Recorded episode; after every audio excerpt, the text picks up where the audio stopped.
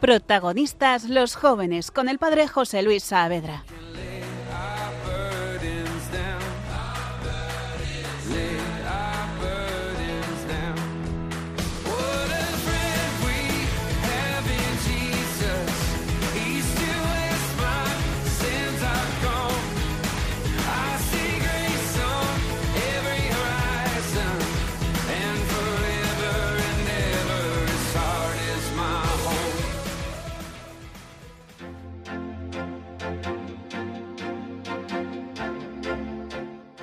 Muy buenas, bienvenidos. Esto es Radio María. Estás escuchando Protagonistas los jóvenes o todo o nada. Soy el padre José Luis Saavedra y estoy en el estudio con jóvenes del Hogar de la Madre que han venido para hablarnos hoy del don de ciencia. En este programa estamos hablando sobre los dones del Espíritu Santo. Lo podéis buscar en nuestros podcasts, vernos en, en otros de las grabaciones, pero hoy toca el don de ciencia, que no es la ciencia como se entiende en, en, el sentido de pues un científico que va a estudiar algo en un laboratorio, sino algo que el Espíritu Santo hace y da a nuestras almas. Así que bueno, pues vamos a saludarles en primer lugar Javier. Muy buenas, ¿qué tal? Buenas noches, padre. ¿De qué nos vas a hablar tú, Javier? Vamos a ver cómo eh, encontramos el don de ciencia en la Sagrada Escritura.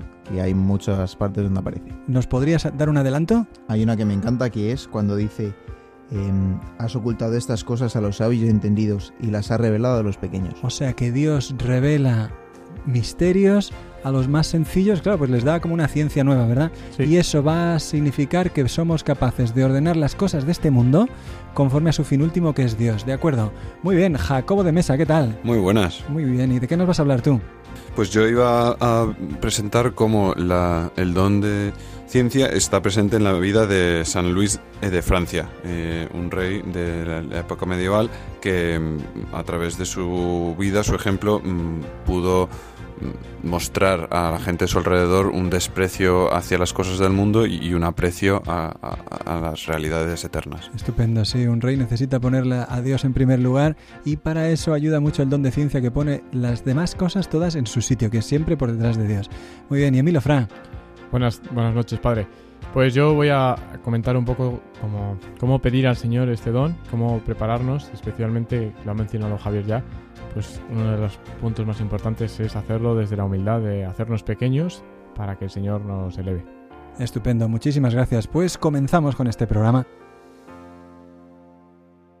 Entonces hemos dicho que don de ciencia, en primer lugar, es actuar al modo divino, no ya al modo humano con nuestros razonamientos, con nuestros esfuerzos, sino de una manera sobrenatural al modo de Dios, y es decir, que vamos a funcionar como, como con una intuición que supera a lo que nosotros solos podríamos hacer. Entonces el don de ciencia perfecciona la fe. La, las virtudes teologales de fe, esperanza y caridad mmm, son perfeccionadas por los dones y el don de ciencia junto al don de entendimiento perfeccionan la fe. ¿Esto qué quiere decir? Pues que nosotros podemos ver las cosas mucho más rápidamente, como con una fe perfeccionada por el Espíritu Santo que se hace capaz de, de, llegar hasta el final y en el valor de las cosas. Un ejemplo de esto. Eh, quizá lo habéis escuchado alguna vez. Estaba un hombre en la Edad Media haciendo una, haciendo una piedra, unos trabajos allí, pegando con el martillo, con, la, con el cincel, haciendo, haciendo la preparación de las piedras. Y se le acerca otro y le pregunta, ¿qué estás haciendo? Pues estoy ganando dinero aquí, haciendo, haciendo dinero. Bueno, muy bien, pasa otro, encuentra otro compañero suyo allí trabajando las piedras y le dice, ¿qué estás haciendo? Pues yo me voy a hacer famoso porque estoy haciendo un edificio enorme, esto va a ser, los siglos hablarán de nosotros. Estupendo, pasa al tercero y le dice, ¿qué está haciendo usted? Estoy haciendo una catedral para Dios. Claro, los tres hombres estaban haciendo lo mismo, ¿verdad? Trabajando en las piedras, haciendo el mismo, el mismo labor físicamente pero uno lo estaba haciendo para la gloria de Dios, ordenándolo a Dios, y otros lo, podían estar haciendo solamente para sí. Es verdad que el dinero es un medio, no está mal ganar dinero, que el buen nombre es algo justo que nosotros tengamos, pero ordenarlo en Dios, ser capaces de ponerlos en relación con el Señor, no solamente como algo mmm, separado de Dios, ¿no? Que corremos el riesgo de ver las cosas de este mundo sin relación a Dios. Por ejemplo, hay mucha gente que pone solamente su fin último en ¿qué te digo yo? Pues hacer dinero o, la salud. Son medios, son cosas buenas, pero si se convierten en fines nos hacen daño, nos detienen desde luego en la lucha de la santidad, en el llegar al cielo, en el conquistar el cielo. Bueno, pues esas cosas que ordena el don de ciencia son las cosas creadas, y esas cosas creadas se colocan en relación a Dios. Por eso este don nos hace como muy libres. Es capaz de desapegarnos de que una cosa salga mal, de que haya un fracaso, que haya un problema. Sí, es, es una anécdota que comentábamos antes, ¿no? Pues Santa Catalina de Siena, eh, bueno, es una santa mística y, y, pues tenía muchos dones sobrenaturales. Uno de ellos es que veía las almas de las personas. Y esto es don de ciencia porque ve la realidad como es, ¿no? El alma es real. Sí, además es algo creado por Dios, entonces es una de esas cosas creadas que hay que poner en su sitio, pero es algo, es una creación muy alta dentro de la... Y además es evidente que es un don porque eso no es algo que uno pueda conseguir, ¿no? O sea, Dios le permitía ver las almas de las personas, hasta tal punto que no se daba cuenta pues, o sea, a veces ella dice que no veía a, la gente físicamente, sino que veía sus almas, y de hecho le acusaron de permitir que la gente se arrodillase ante ella, y ella se defendía diciendo que es que se fijaba en las almas y no veía a la gente arrodillada, veía el estado del alma de esa persona. Y, tanto es así que veía el alma que incluso una vez en una visita a Roma, eh, bueno, pues le llegó a decir al Papa que, pues, que estaba sorprendida del mal olor de, de la curia romana, del mal olor en cuanto al pecado, de que veía mucho pecado, ¿no? Y entonces el Papa le dijo que, o sea, bueno, el Papa, como lo sabía, que si llevaba mucho tiempo allí en Roma, y dijo que acaba de llegar, pero que nada, pues lo había visto porque el Señor se lo había mostrado. O sea que realmente el don de ciencia también nos permite ver cosas espirituales, como son las almas. Claro, y... y, la libertad que usted decía también, que, o sea, como ella lo veía, pero a la vez, pues delante del Papa se lo dijo, no tuvo ninguna mujer en ese momento, que en la época medieval, pues, se atrevió a decirle al Papa que la curia estaba llena de pecadores. Y el Papa se quedó en silencio en aquel momento, dijo, ¿quién inspira a esta mujer? Creo que también estaba su director espiritual, el beato Raimundo de Capua, ¿verdad? Con ella y le impresionó, él se quedaba reflexionando diciendo, ¿de dónde le viene a esta pequeña mujer tanta sabiduría? ese don de ciencia. Y también de ella es una frase muy bonita, muy fuerte, en la que habla de esa riqueza de las almas. Le dijo a su director espiritual, Padre mío, si viera usted el encanto de un alma racional, no dudo en absoluto que daría cien vidas por la vida y la salud de esa alma. O sea, las almas son tan preciosas, son tan grandes, que valen mucho más que cualquier otra cosa. Por eso, la, todo lo material, todo lo que sea salud, todo lo que sea físico, todo lo que sea de aquí, porque a veces decimos, no, todo por la salud, y, y, nos dilapidamos nuestro tesoro espiritual en favor de qué? De cosas que son pasajeras como, bueno, pues que hay que cuidar, claro, que hay que ser prudente, claro que hay que, no sé, pues la salud, eh, no, no ponerse donde hay una corriente en una ventana porque me cojo un resfriado, pero también saber poner la salud en su lugar relativo, ¿no? O el joven rico a quien Jesús le dijo, mm, dejar, le pidió dejarlo todo y él no quiso porque tenía muchas cosas y se marchó triste. Entonces él no tuvo don de ciencia porque ante la la llamada de Dios, que era algo mucho más grande, valoró más las cosas que al mismo Dios. Bueno, pues de eso nos habla el don de ciencia y vamos a intentar profundizar un poquito sobre cómo se ve ese don en la Sagrada Escritura en la próxima sección.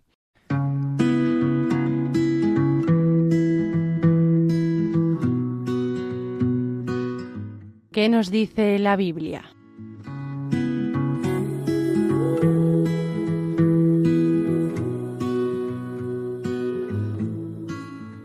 Muy bien, Javier, pues ¿de qué nos vas a hablar respecto al don de ciencia? Bueno, pues em, como ya hemos dicho antes en la introducción que acaba de comentar, padre, el don de ciencia, digamos que sería aquello que nos permite ver, tener esta lucidez sobrehumana que nos permite ver las cosas del mundo tal cual las ve Dios, no como las veríamos humanamente los hombres, por así decir. Entonces, lo que nos permite es, por un lado, descubrir por la, la hermosura del mundo, ¿no? Que obviamente, pues, alaba la majestad de Dios y es un reflejo de su grandeza pero por otro lado también nos permite entender que todo es vanidad, todo es pasajero, ¿no? Que las cosas son temporales, las cosas materiales pues no son eternas, acaban por pasar, son efímeras y nos permite ponderar esto pues en relación a los bienes eternos. Y esto lo vemos numerosas ocasiones a lo largo de toda la escritura. Por ejemplo, en la carta del apóstol San Pablo a los Corintios, en el capítulo 7, el apóstol San Pablo dice, el tiempo es corto, pasa la apariencia de este mundo. Y también dice en otra carta, en la segunda de los Corintios, Dice, no ponemos nuestros ojos en las cosas visibles, sino en las invisibles, pues las visibles son temporales, las invisibles eternas. Es decir, que el don de ciencia lo que nos permite es ponderar las cosas según los las ve Dios y no según las vemos por los ojos de la carne, ¿no? Es decir, que nos fijamos más en los aspectos temporales, materiales y no tanto en los espirituales e invisibles. He leído yo una frase también que habla de cómo el don de ciencia hace que el mundo visible transparente al mundo invisible. O sea, justamente como eso, vemos lo sobrenatural en lo, en lo normal, en lo ordinario. Eso que decías que le pasaba a Santa Catalina, ¿no? Que no, es que no veo si la gente está de rodillas cuando me mira, como admirada por mí, porque solo estoy viendo sus almas, ¿verdad? Claro.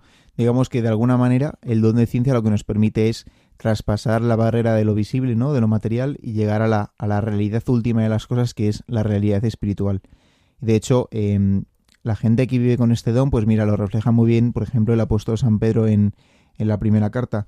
Dice, eh, hace patente nuestra condición de peregrinos y forasteros. Es decir, realmente nos hace entender cuál es la realidad de la, de la vida, de la realidad del, del espíritu, y, y, nos hace ponderar todos estos bienes materiales, eh, que son efímeros, que son pasajeros, nos los hace ponderar en relación a los bienes eternos y a los bienes espirituales.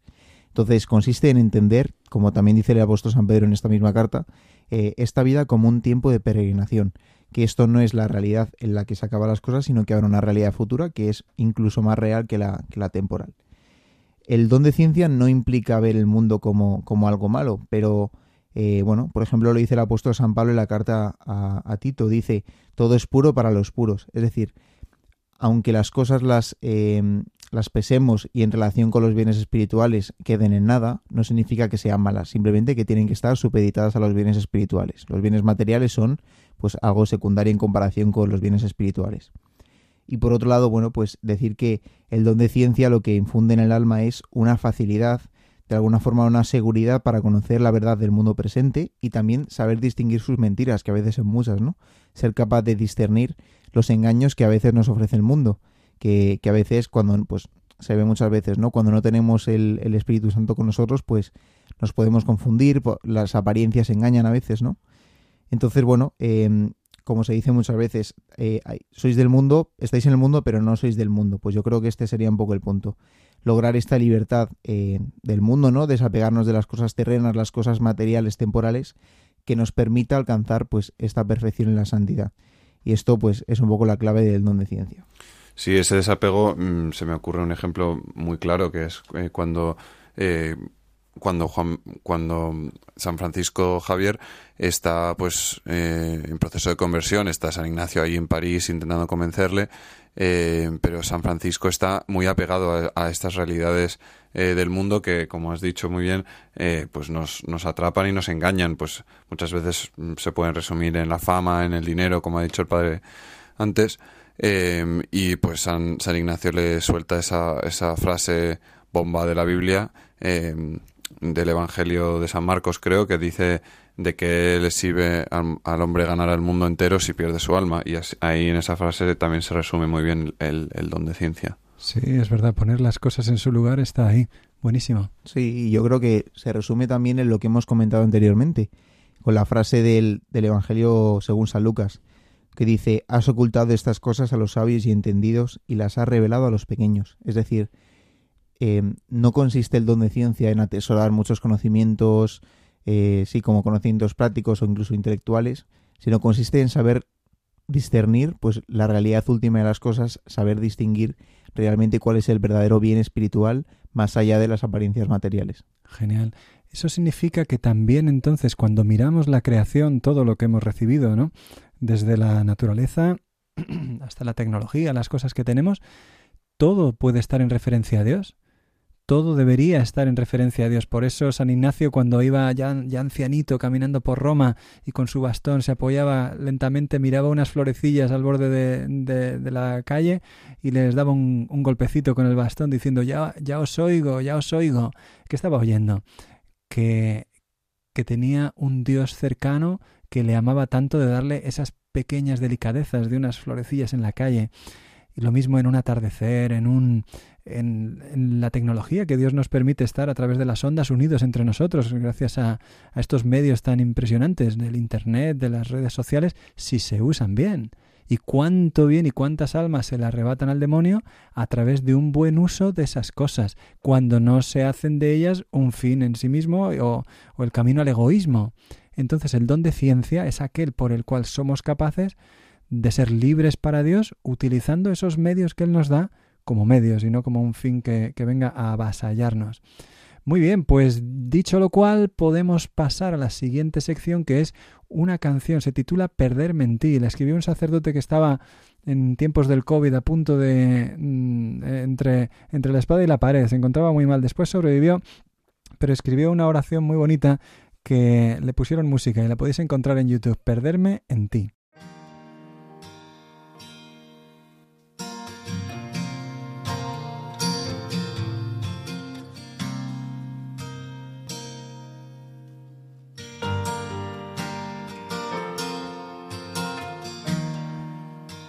entrar en tu misterio de amor través de tus heridas abiertas, alzado por tu amor sacerdotal, sentir que me presentas contigo dignificada, vinada por tu sangre y transfigurado ante el Padre y traspasado por tu sí. Solo tú has amado al Padre con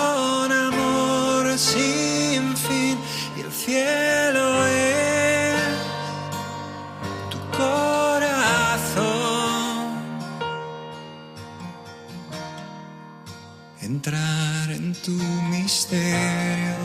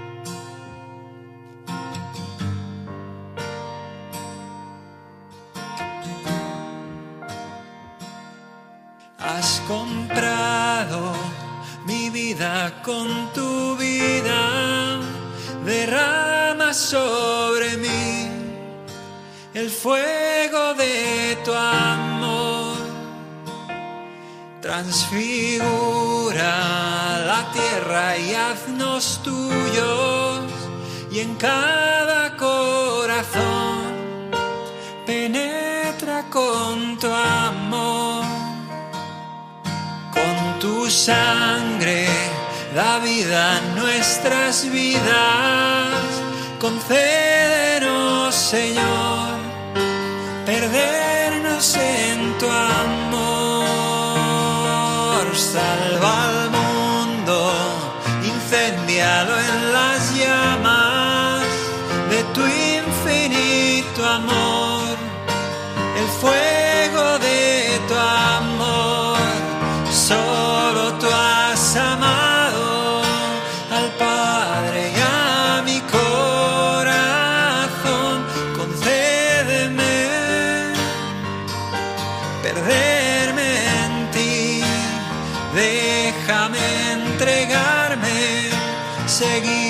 hasta la cruz, Jesús, saciar tu sed, perderme en ti, solo tú, solo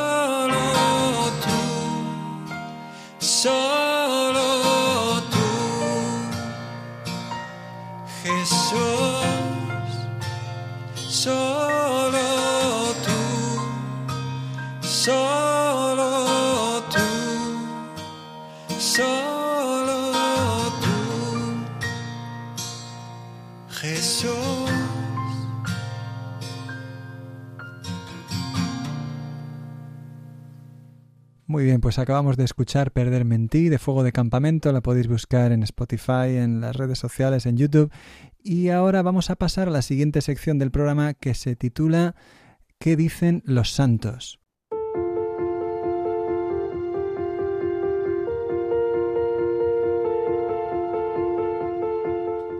¿Qué dicen los santos?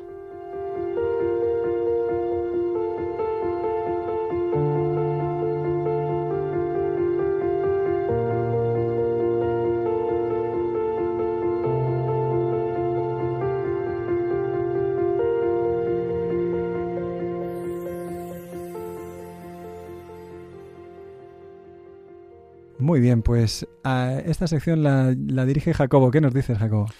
Bueno, pues mm, como, os adelanté antes, pues voy, voy a hablar de la vida de San, Luis de Francia. Luis IX, que mm, ah, nació en 1214, en plena Edad Media, eh, y fue rey de Francia desde 1226, en la muerte de su padre, eh, que tenía solo pues 12 años, entonces hubo una regencia de su madre blanca, eh, pero bueno, reinó 44 años, hasta 1270.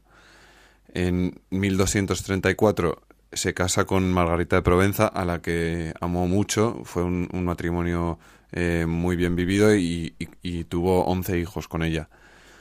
Y bueno, em, para hablar un poco de, la parte histórica, pues mm, todo, todo historiador pues ve que, fue un buen gobernante objetivamente, pues fue un, gran rey que reformó todo el país desde la justicia, eh, reforzó mucho la autoridad real, em, implementó mm, también reformas económicas. Vamos, en general fue, fue un rey muy querido también por el pueblo eh, y muy reconocido por todos. Pero aparte de ese, ese aspecto más, pues, eh, político, eh, era un laico de, de mucha piedad, mucha piedad. Es, un ejemplo eh, de un santo laico que todos, todos los laicos podemos, pues, eh, admirar y, y- y usar como ejemplo. Em, por ejemplo, pues em, la oración ocupaba pues gran parte de, su, de sus días, que ya nos podemos imaginar eh, que eran, eran ya de, de por sí ocupados. Pues la vida de un rey, pues la podemos comparar con la vida de, de un presidente de gobierno de, de ahora, em, que, no paran. Pues, pues él sacaba mucho tiempo para la oración. Pues rezaba toda la liturgia de las horas con los clérigos y frailes de, de la capilla real además de rezar un oficio de la Virgen y el de difuntos en privado. O sea, mm, eso ya son muchas horas y encima pues sacaban tiempo para, para la oración privada. Claro, no, no hay tantas horas en el día, así que lo que hacía pues era rezar por la noche.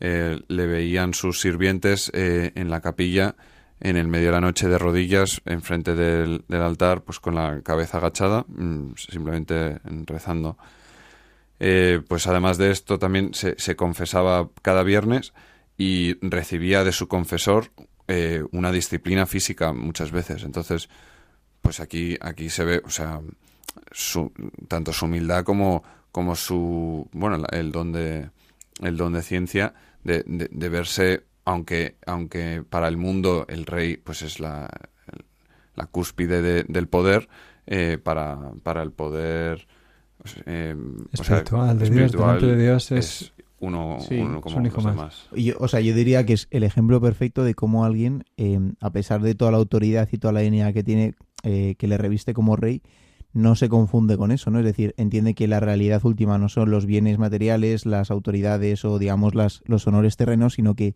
el bien último es, eh, o la realidad última es la realidad espiritual, y él tenía perfectamente claro que esa es lo que a él le importa, ¿no? Y todo eso pues de cara a la responsabilidad con su pueblo.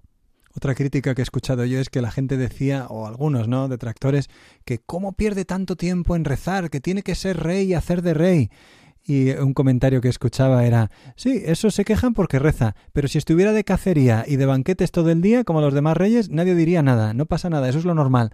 Este hombre estaba como purificando su alma, haciéndose equilibrado, haciéndose eh, sacrificado para estar en el bien que cuesta tanto estar y más a un rey, y sin embargo le critican y está todo permitido decir respecto a él. Pero qué bueno que, claro, así se llega a santo. Así es San Luis de Francia. Eso es, eso es. Los, los nobles le, le tenían eso.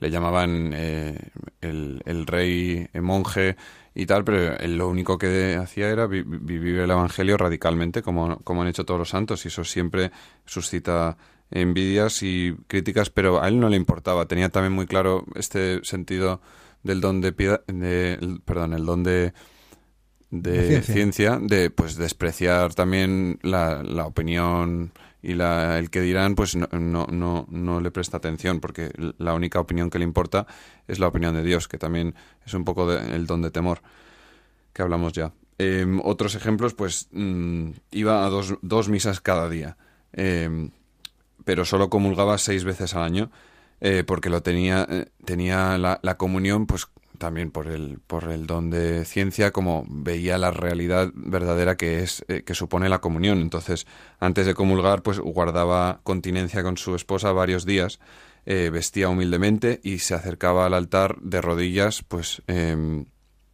muy humilde, pues sabiendo la grandeza de la comunión y su, su propia pequeñez y condición de pecador.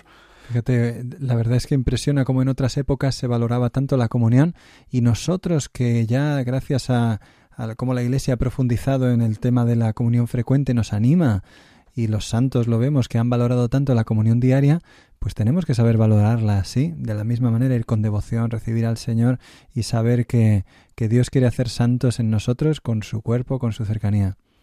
Eso es, eso es ver, mm, recibirle con, con devoción y con respeto y también pues eh, fomentar que en las celebraciones litúrgicas mm, sea, sea así también.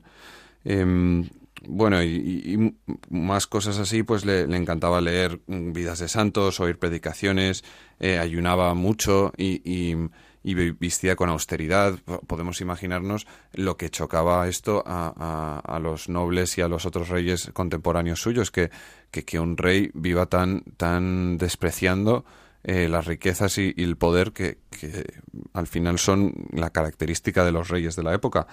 Eh, otra, otros aspectos, pues eh, era un hombre muy caritativo con los pobres y los enfermos.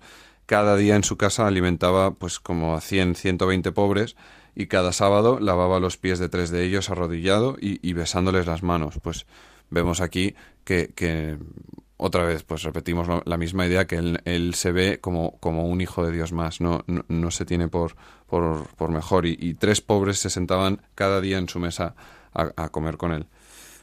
Bueno, eh, su vida, pues, mm, vivida en santidad, eh, pero y, al final de su vida piensan en, ingresar en una orden mendicante. Ya era terciario franciscano, pero quería, pues, dar su vida más, pero mm, discernió que no que no era la voluntad de Dios y hasta el fin de sus días pues siguió siendo rey.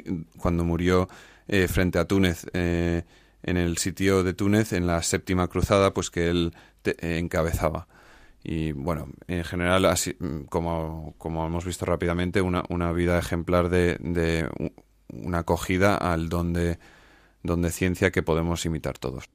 Su madre Blanca de Castilla es la que hizo aquella oración tan espectacular del Prefiero que mueras en gracia a que cometas un solo pecado mortal. Y esa madre con esa fe también consiguió de Dios seguro muchas gracias para su hijo por ese desapego y auténtico amor espiritual a su hijo. Muy bien, muchísimas gracias Jacobo y con esto pasamos a la siguiente sección que es si esto se puede vivir. Vamos a escuchar lo que nos tiene que decir Emilio sobre ello.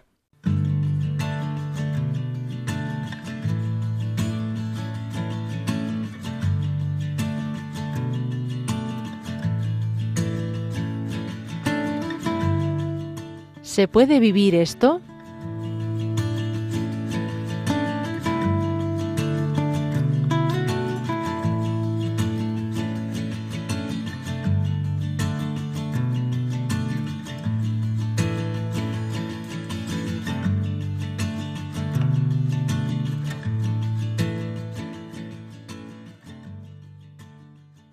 Muy bien, Emilio, pues esto se puede vivir.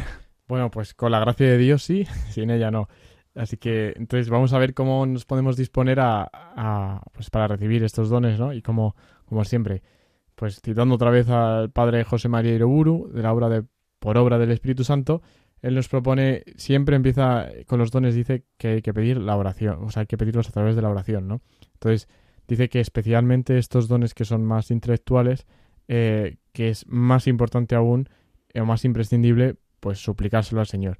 Y, sabiendo, pues reconocer que es el Señor el que te concede estos dones, que no es un conocimiento que vayas a adquirir por estudiar o por, por tener sentido común. Luego, eh, insiste en procurar ver a Dios en todas las criaturas. Es decir, ver que, que todo lo creado pues tiene detrás a Dios, ¿no? Pues para entender esa realidad trascendente de las cosas, para ver lo, lo invisible que muestra lo visible, pues el camino es entender que detrás de la criatura está el creador. Entonces, esto es lo que eh, el padre José María Iraburu pretende cuando dice procurar ver siempre a Dios en la criatura. Y, y esto nos va a llevar a no dejarnos engañar por las apariencias, ¿no? No dejarnos engañar por lo que promete el mundo, porque al final, si tú eres consciente de que, de que hay algo superior, un ser trascendente, pues un creador, pues no te vas a quedar con lo visible, con lo que se queda en el mundo, ¿no? Que es lo que normalmente, como la fama o, o el, pues yo que sé, la, las tonterías del mundo, la vanidad, es la palabra que estaba buscando, pues nos, nos atrapa.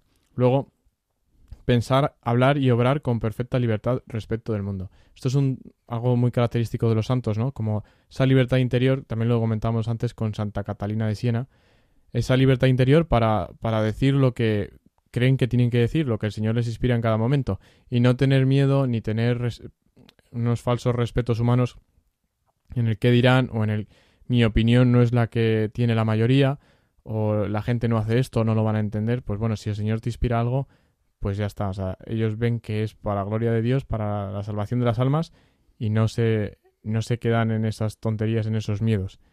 Y eh, pues igual que veíamos en toda criatura a Dios, también ver en todo suceso, en todo acontecimiento que ocurra, la providencia de Dios, ¿no? O sea, también pues es importante entender que, que Dios es el dueño del mundo, el Señor de, del mundo, y Él eh, digamos, sabe lo que hace, ¿no? Entonces, eh, las cosas que dice aquí, pone ejemplos concretos, como cuando lees el periódico o lees las ves las noticias en la televisión o cosas que te sorprenden y dices, madre mía, y esto, pues ver que, Dios está ahí, que Dios lo, lo, tienen, lo ha tenido en cuenta, lo ha previsto y que su providencia actúa. O sea, es importante no perder de vista que Dios gobierna el mundo. Y por último, mmm, otro punto que siempre sale es cuidar la fidelidad a la oración, pero en la humildad. O sea, dice que es importante porque, pues como en todos los puntos lo hemos recordado, Dios concede sus dones a los humildes, a quienes se lo piden, se lo piden desde la humildad. Entonces, Dios no va a dar el don de ciencia a una persona que cree que ya lo sabe todo y que no necesita que se le ayude o que se le ilumine, ¿no? Entonces, si realmente una persona se, se humilla y, delante de Dios, ¿no? Y, y reconoce que, que, necesita, pues, que el Señor le, le ayude, en este caso, ¿en qué sería ayudarle? Pues en, en, no dejarse engañar por el mundo, ¿no? Porque hace mucho hincapié el padre Iraburu en que el mundo, como vivimos en el ambiente del mundo, respiramos en el ambiente del mundo y el mundo pues tiene sus mentiras y, es muy difícil ir contra eso. Entonces el Señor, con su Espíritu Santo, viene a ayudarnos para discernir lo que es bueno de lo que es malo. Entonces es esto el ser humilde para reconocer que solos no podemos como se dice muchas veces, no hay más ciego que el que no quiere ver, ¿no? Entonces realmente yo creo que lo que dice Emilio aquí, el primer punto siempre es reconocer nuestra incapacidad para escapar un poco de, las apariencias o del engaño que a veces nos ofrece el mundo, que sin embargo si lo pedimos con una humildad, pues siempre vamos a estar de alguna forma preparados pues por la gracia del Espíritu Santo para, para escapar de estos engaños. Muy bien. Hay un santo canonizado hace muy poquito por Papa Francisco que se, titul se llama Tito Brandsma, se titula como si fuera una película. Ojalá la hagan, ojalá la hagan. Pero bueno, pues era un carmelita, profesor de filosofía en Holanda, y cuando empezó el nazismo a tener mucha fuerza en Alemania, él fue un vehemente opositor. Se defendió la libertad religiosa, la, la espiritualidad cristiana católica y se opuso muy fuertemente a, a todo el nazismo hasta, el, hasta que acabó muriendo en un campo de concentración. Lo atraparon y lo llevaron al campo de Dachau, creo que es en el que murió en 1942. Y mm, un poquito antes, él seguía publicando artículos, seguía hablando con mucha fuerza, como era un intelectual con, con prestigio, pues era una voz potente en, en el centro de Europa. Pero en un momento una frase suya que a mí me resulta muy eh, conmovedora en medio de toda esa tensión era la defensa que hacía de la verdad sobre todas las cosas decía, quien quiera ganarse el mundo para Cristo debe tener la valentía de entrar en conflicto con Él. O sea, quien quiera ganar el mundo tiene que entrar en conflicto. Porque el mundo no quiere al Señor, el mundo está alejado de Él, le ha rechazado, Él vino a los suyos y los suyos no le recibieron, y quien quiera ganar ese mundo va a tener que tener esa valentía. Curiosamente, este Santito Brahma, eh, al final, antes de morir, la, la enfermera que le puso la inyección para matarlo, él, antes de odiarla, le regaló su rosario. Y el resultado fue que tanto la amó, tanto la perdonó, tanto se ofreció por ella y por las almas, que el Señor le dio a esa mujer la conversión a través del rosario que le había regalado una de sus víctimas. Que todos los, todos los enfermos que estaban en aquella enfermería, entre comillas, porque ella era la enfermera y era la que los mataba, la odiaban, la insultaban, la, la llamaban la carnicera, la enterradora, y, Tito Brasmal le regaló su rosario. Entonces, ¿qué es lo que está poniendo él por encima? Pues el valor de ese alma, la belleza de esa alma, lo que Dios quiere hacer con ella, y trata de llevarla al cielo, porque valora más eso que incluso su vida material de este mundo. Impresionante, pero claro, él sabe que tiene una vida sobrenatural y que es un millonario que pierde cinco monedas. Ahora, esto es muy fácil de decir, pero cualquiera lo vive, ¿verdad? Bueno, pues vamos a reflexionar un poquito sobre eso escuchando una canción que se titula First, que significa primero, primero Dios, ¿verdad? Y el Señor tiene que ser lo primero en nuestra vida. Loren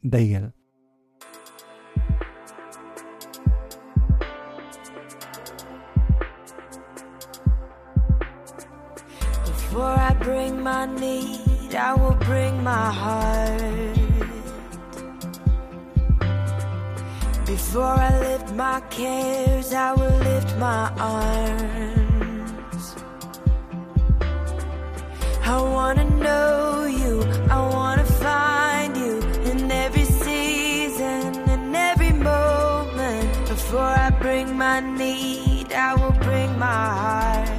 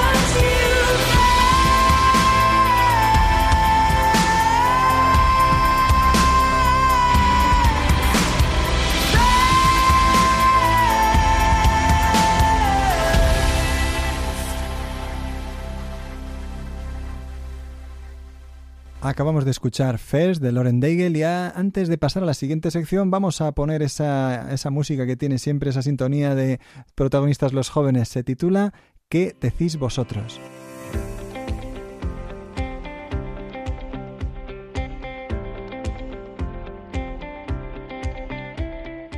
¿Qué decís vosotros?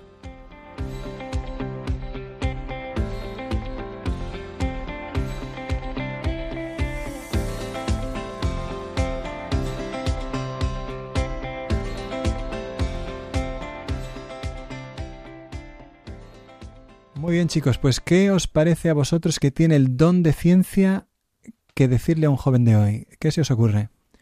Yo lo primero que diría, o me parece buena frase para resumirlo, es la que hemos comentado antes de que el cristiano vive en el mundo pero no es del mundo. Y realmente es este punto, ¿no? Como que ser capaz de, de, de ordenar todo a un bien mayor, a un bien espiritual. Y en este sentido pues entra todo, ¿no? El ocio, eh, pues cómo, cómo empleamos nuestro tiempo, eh, en cuanto a videojuegos, en cuanto a canciones que escuchamos, etcétera. También en cuanto a los bienes materiales, ¿no? También el dinero. Y entonces, de alguna forma, pues todo esto tiene que estar supeditado al, al bien de nuestras almas, que también hemos dicho que Santa Catarina de Siena, pues era capaz de, de observar realmente cuál era la verdad de cada alma y decía, si realmente viésemos, si, o si, fuésemos capaces de ver una, un alma inmaterial, como que no nos importaría darlo todo pues por, por la salvación de ese alma. Porque un alma es algo precioso. Y a veces estamos eh, usando ese alma tan preciosa pa- para tirarla delante de la tele, tirarla delante de redes sociales que no nos están aportando realmente nada. Las redes sociales sirven, como dice Papa Francisco, en cuanto me ayuden a comunicarme con el que tengo al otro lado, pero no sustituyen la relación que, que hay que mantener de una manera más cercana, más viva a través de un trato personal. Entonces, pueden mantener un poquito, pueden colaborar, pero no pueden sustituir. Y hoy en día se lleva eso mucho de moda, como dice el padre Espinosa, porque, claro, en, eh, a través del mando yo le bajo el volumen al que está al otro lado o cambio de canal si me aburre. Pero en las relaciones personales no hay mando, no hay volumen y tengo que aceptar a las personas como son. Por eso es mucho más exigente, pero también es mucho más hermoso, porque ahí sí que hay verdadero amor, verdadero trato y puedo hacer mucho más bien al alma que tengo cerca. Entonces eso hay que saber ponerlo en su lugar y las redes sociales a veces se convierten como en un llenar huecos, pero como un termómetro de que interiormente falta algo, ¿no? Que hay un hueco, ¿por qué? Porque no estoy poniendo lo que vale la pena en mi vida. Pues yo no me quito de la cabeza el ejemplo que ha puesto Jacobo de, de San Luis, rey de Francia, porque estaba pensando en esa posición tan difícil, ¿no? Eh, muchas veces con esas responsabilidades, con esas influencias a tu alrededor, con tantas ocasiones de, de hacer el mal también, y sin embargo es una persona que, que fue capaz de, digamos, perseverar hasta el final a pesar de todas esas circunstancias. Entonces, para mí esto es una, un ejemplo muy claro de que en realidad en cualquier estado de vida, siempre y cuando sea haciendo la voluntad de Dios, ¿no? Y amparado por la gracia de Dios, es, es posible alcanzar la perfección cristiana y alcanzar la santidad. Sí, es que tantas veces los cristianos idolatrizamos el, el dinero como un, un fin en sí mismo, como hemos dicho antes, y no como un medio, y es tan clara la, la reprensión del Señor en el Evangelio en contra de, de los ricos. También habla de los apegos eh, afectivos, pero es que el dinero es tan fácil que se convierta en, en un apego que, que- que Jesús dice que no se puede servir a, Dios y al dinero. Sí, otra frase que dices, es más fácil que un camello entre por el ojo de una aguja a que un rico entre en el reino de los cielos. Impresionante. O sea, yo, yo creo que tenemos que estar siempre muy atentos de a qué se apega nuestro corazón, ¿no? Porque la tendencia natural del ser humano es, pues, aferrarse a estas cosas materiales, terrenas, y sin embargo, son cosas que no son eternas, que, que van a ser transitorias y que tarde o temprano se van a acabar. Entonces siempre hay que estar atentos, ¿no? Como de alguna forma siempre hay que estar reordenando un poco las pasiones, los afectos, ¿no? Realmente en qué ponemos nuestro corazón, porque como se, dice siempre coloquialmente, donde está tu corazón, ahí está tu tesoro. Sí, y la expresión más clara de ese desapego de las de las realidades terrenas eh, es, yo creo, el, el martirio, porque eh, los mártires son capaces de, mm, de tener los ojos puestos en la eternidad y, y de despreciar mm, todo, o sea, de, de- de- de darlo todo hasta la vida por, por amor a la verdad y a, y a Jesucristo. Sí, y también, no solo con la vida, también, o el dinero, la fama, o sea, bueno, que no digo la fama de, o sea, el- la opinión de los demás, que muchas veces cuando nuestra opinión no es la mayoritaria, eh, y en concreto los católicos cada vez más vivimos en minoría, ¿no? Pues por un no ver cómo son las cosas de verdad, ¿no? O sea, por un no creer que realmente tú tienes la verdad, que la ha revelado Jesucristo, que pues, no sé, tantos debates que hay en el mundo hoy en día de temas de actualidad, que, que muchas veces nos callamos o cuesta decir tu opinión porque piensas que te van a que, que te van a tachar de loco y sin embargo el que tiene la verdad eres tú no o sea aquí el don de ciencia pues nos tendría que ayudar a ser mucho más valientes Y me viene a la cabeza otra vez el ejemplo que ha comentado el padre de Santito. Eh, Es muy gracioso el nombre este, desde Este luego. santito. Sí, sí, este santito, el santito Tito Brazman se llama, oye, que está canonizado en 2022 por el Papa Francisco. Tito Brandsman, sí, y decía que tenemos que defender la verdad aunque nos cueste la vida, ¿no?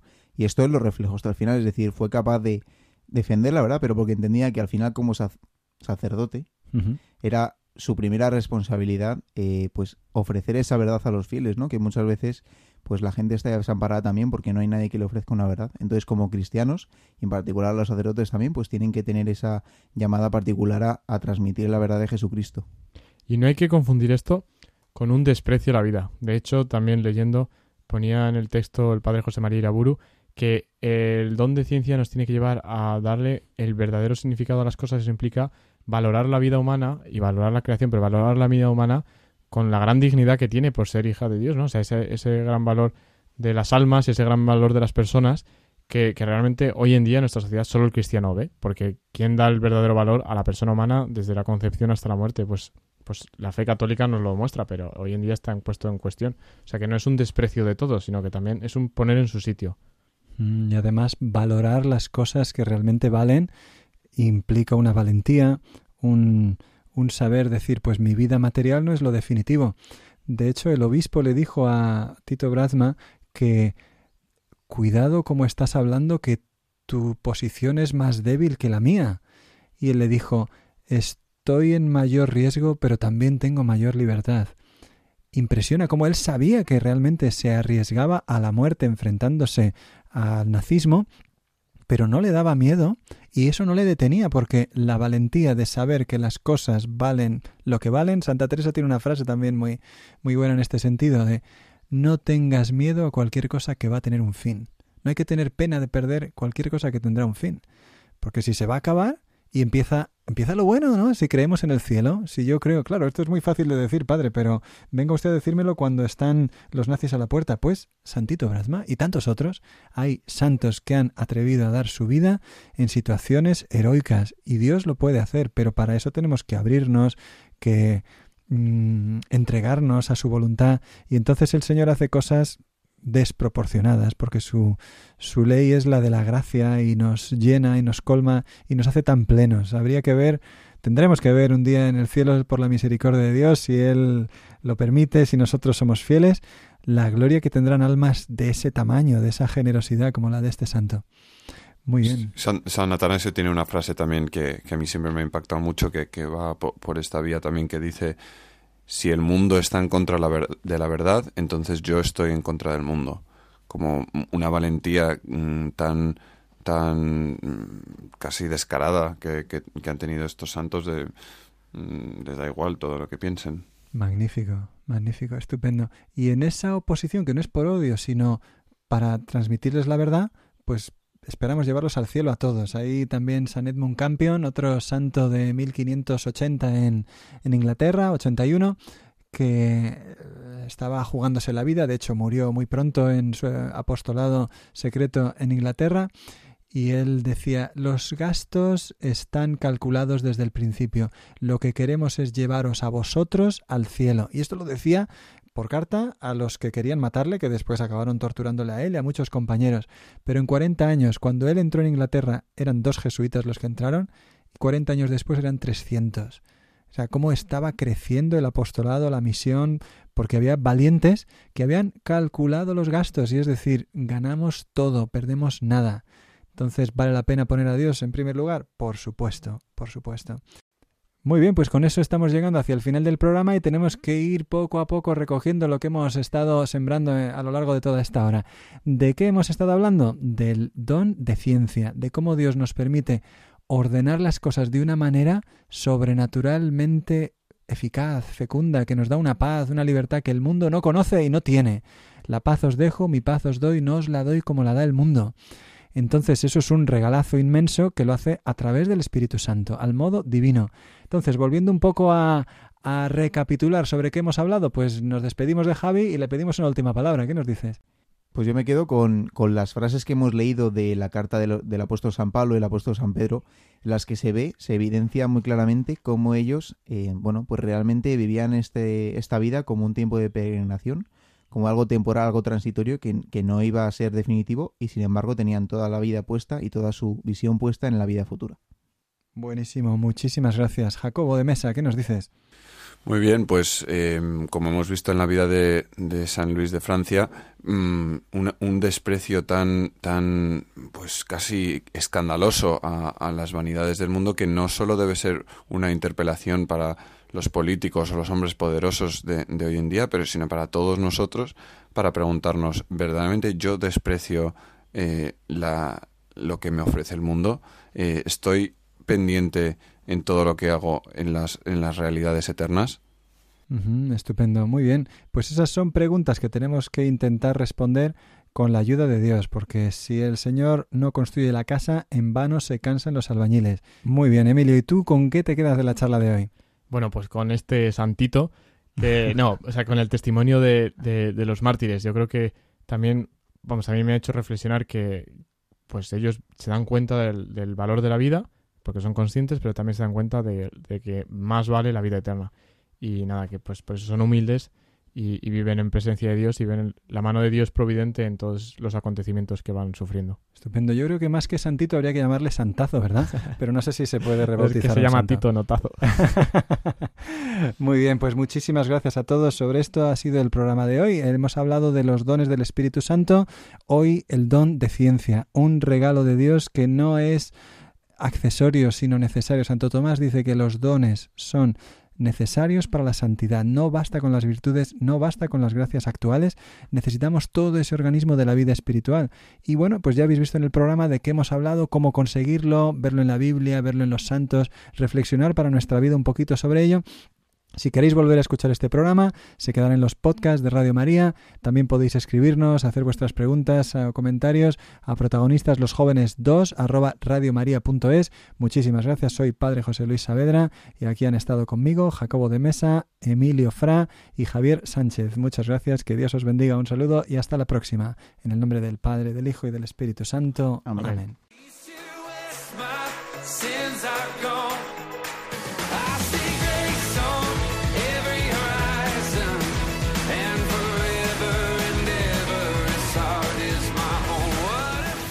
Así concluye Protagonistas los jóvenes, hoy con el padre José Luis Saavedra.